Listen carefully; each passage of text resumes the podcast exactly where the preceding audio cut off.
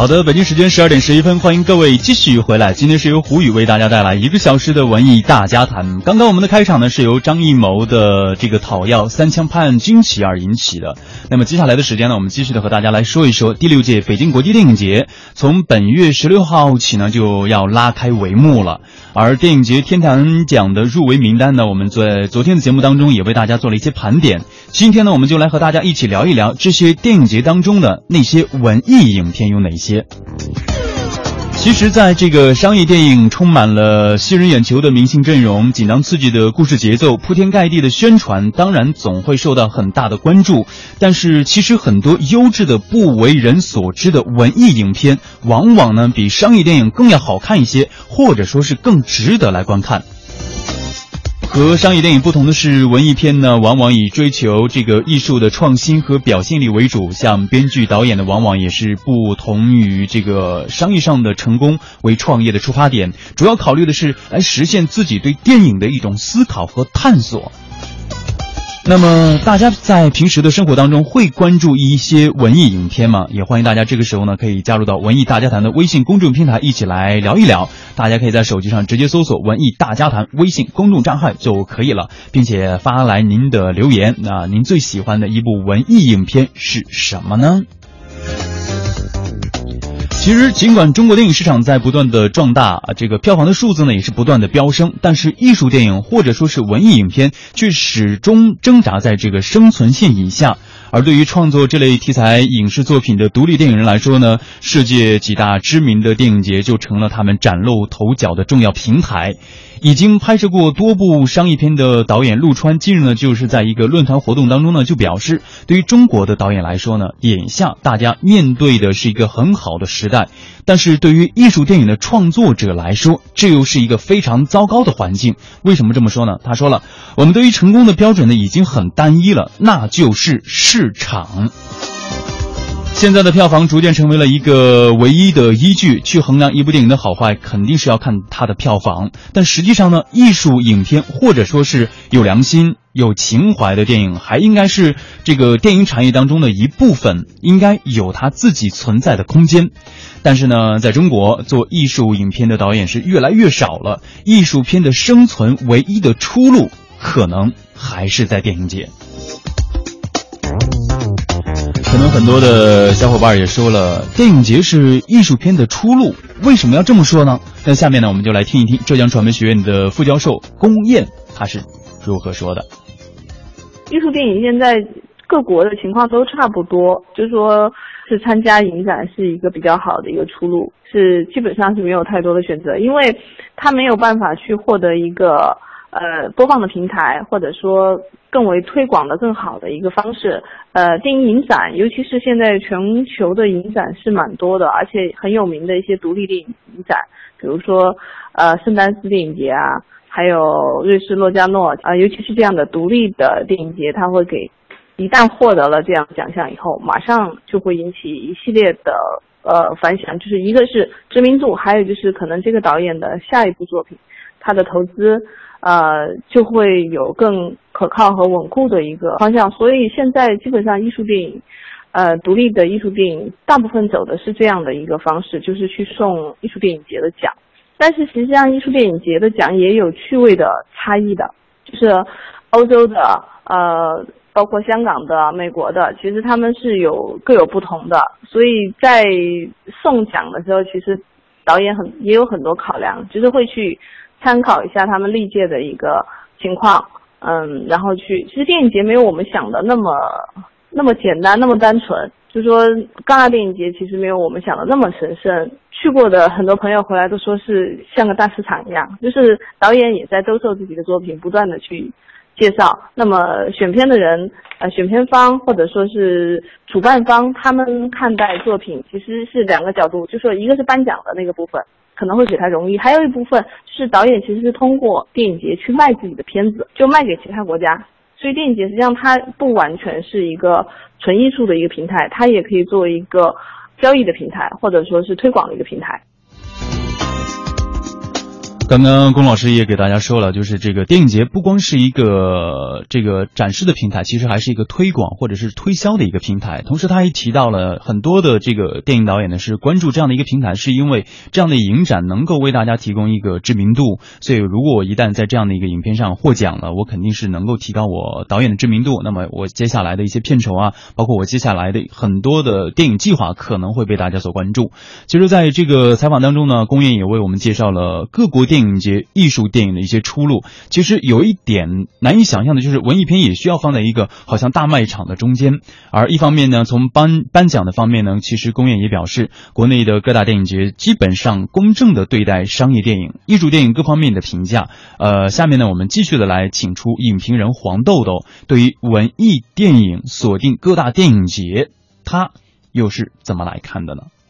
基本上来讲，独立电影或者说一些文艺电影的话，目前在国内的话都是由电影节所推出来的。那么这里头电影节当然它有它的一些地位的存在。那比方说像台湾电影金马奖，那我觉得像这种电影节的话，其实对于一些影片的热度其实就有很大的帮助的。那么其中非常重要的例子就是一个新人导演必干的《路边野餐》。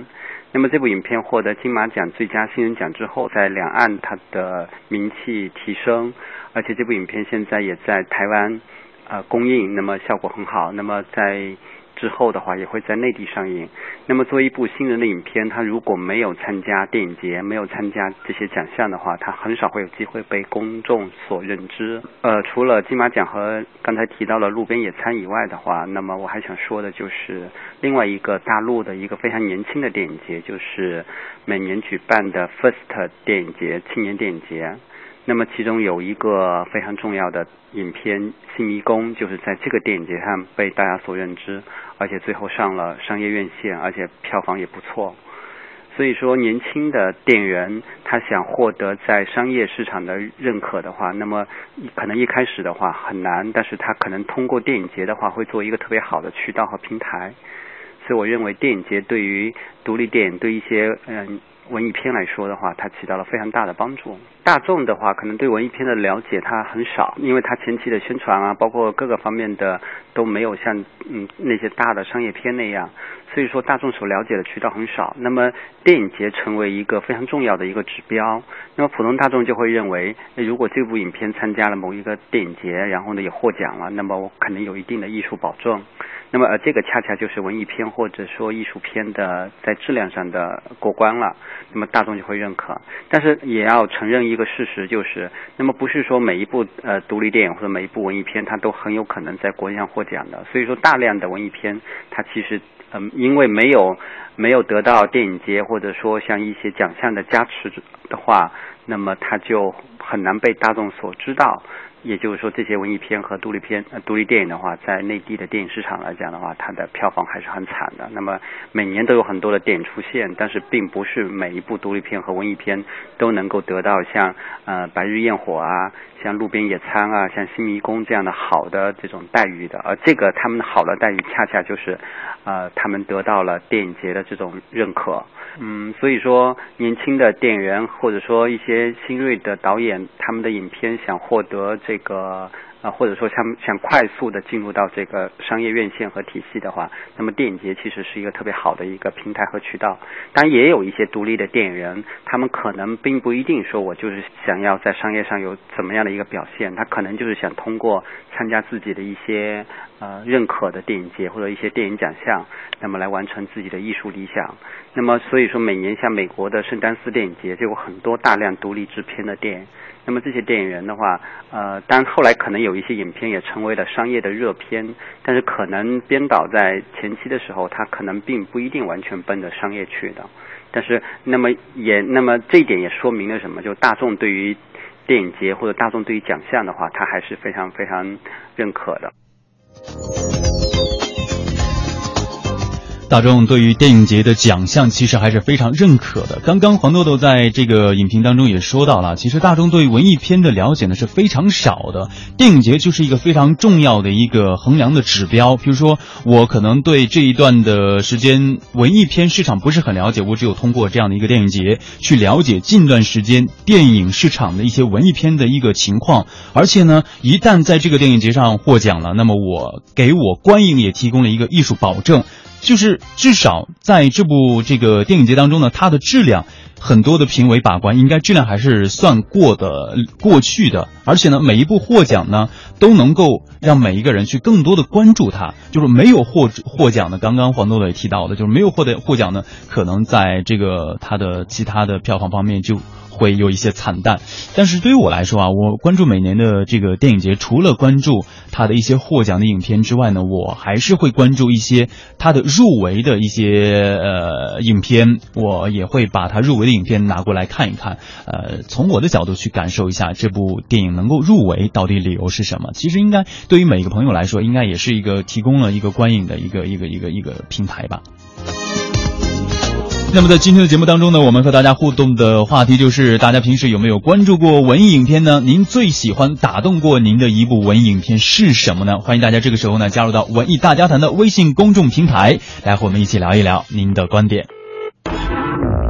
其实，呃，大家要会以什么样的标准和方式去选择观看一部文艺影片？呃，朋友的介绍，故事的吸引。在众多原因当中呢，很有一个说服力的，就是刚刚已经提到的，就是他曾经获得过某个国际电影节的重要奖项。而在之前的采访当中呢，陆川也所提的这个电影节是文艺片的出路，这可能也是一个原因。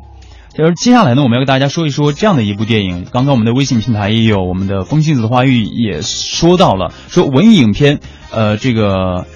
白痴算吗？而且他说的这是一个小小众的电影，像阳春白雪，但是是属于影中的精品。嗯，呃，我们接下来要和大家说的这部影片呢，名字叫做《白日焰火》，这是一部由这个刁亦男执导和编剧的悬疑爱情影片，是第六十四届柏林电影节当中呢，《白日焰火》一举拿下了最佳影片大奖和最佳男演员两项大奖，也可以说成为了当晚的最大赢家。而廖凡呢，也因此成为了首位获封柏林影帝的华人演员。在二零一四年三月二十一号，在中国大陆上映的时候呢，收获了破亿的票房，被称为是文艺影片当中的票房神话。而廖凡呢，也一跃成为极具关注度的明星，获得了系列性的反响。那么接下来的时间呢，我们就通过一个预告片来再一次的感受一下《白日焰火》曾经带给大家的震撼和感动。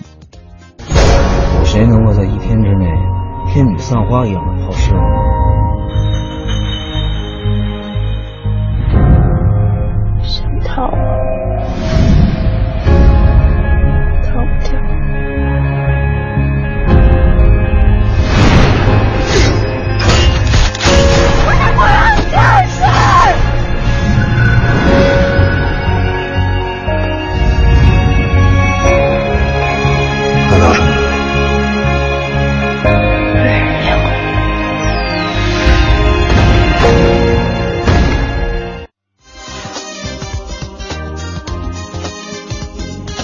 从这个简短的预告片当中呢，依然能够感受得到电影当时带给大家的一些感动和震撼。可想而知啊，《白日焰火》获得如此的票房成绩，跟柏林电影节当中的奖项密不可奢。呃，可以说这正是一部通过电影节而被大家认识的电影，使它不必被埋没。而这正是国际电影节的一个设置。